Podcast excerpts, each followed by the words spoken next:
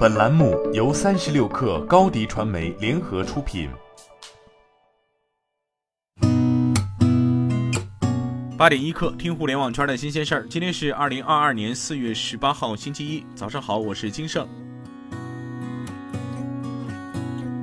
据界面新闻报道，五月发射天舟四号货运飞船，六月发射神舟十四号载人飞船，三名航天员进驻核心舱并在轨驻留六个月。七月发射空间站问天实验舱与天河核心舱对接，十月发射梦天实验舱与核心舱对接之后，空间站三舱形成 T 字基本构型，完成中国空间站在轨建造。随后将发射天舟五号货运飞船和神舟十五号载人飞船。神舟十五号飞行乘组由三名航天员组成，与神舟十四号航天员在轨轮换后，在轨驻留六个月。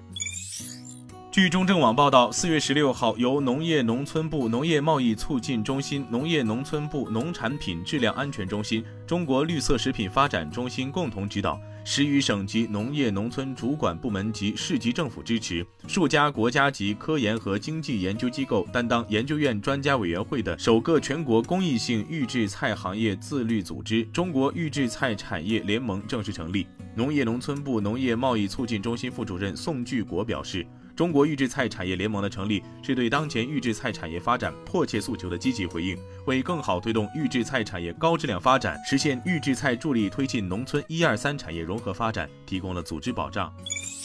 据财联社报道，中国科学院世界社保研究中心主任郑炳文昨天在二零二二清华五道口全球金融论坛上表示，应对人口老龄化，要大力发展养老金。养老金对金融经济的影响是很正向的。现在是大力发展养老金的有利窗口期。郑炳文表示，第二支柱是企业补充养老保险，由企业主主导，没有受雇于企业主的人群就无法享受到这个福利待遇，而广大的灵活就业人员和自由职业者就无法加入第二支柱。所以，第三支柱的覆盖面要大于第二支柱。郑炳文认为，经济增长需要土地、资本、劳动三要素。现在劳动力稀缺，土地稀缺，资金、资本稀缺。长期资本更稀缺，养老金是长期资本，发展养老金也有助于经济发展。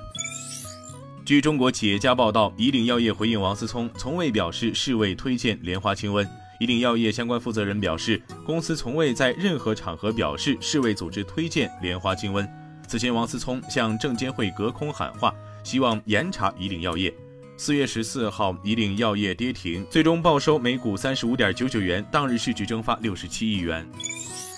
据界面新闻报道，特斯拉 CEO 埃隆·马斯克昨天发布推文称，根据反馈，特斯拉将把移动充电线价格下调至两百美元。如果用户有特斯拉壁挂式连接器或者使用超级充电桩，则不需要移动连接器。建议用户在汽车到达之前安装好特斯拉壁挂式连接器。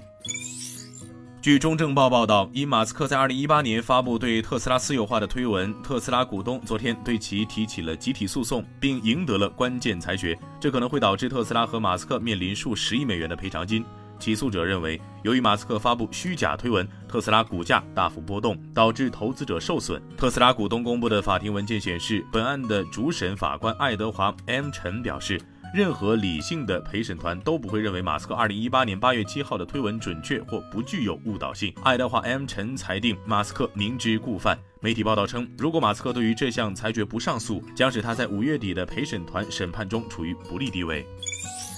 据 IT 之家报道，四月十六号消息，据 Nine to Five Mac 报道，分析师表示，苹果的供应链受到中国 COVID-19 疫情封锁的严重打击，而且情况越来越糟。此前，苹果公司在三个主要供应商停产，影响了 iPhone、iPad 和 Mac 的组装，这已经导致按订单生产的 MacBook Pro 机型的发货日期大幅延期。在最坏的情况下，iPhone 的产量可能会下降多达一千万部。今天咱们就先聊到这儿，我是金盛八点一刻，祝您一天愉快。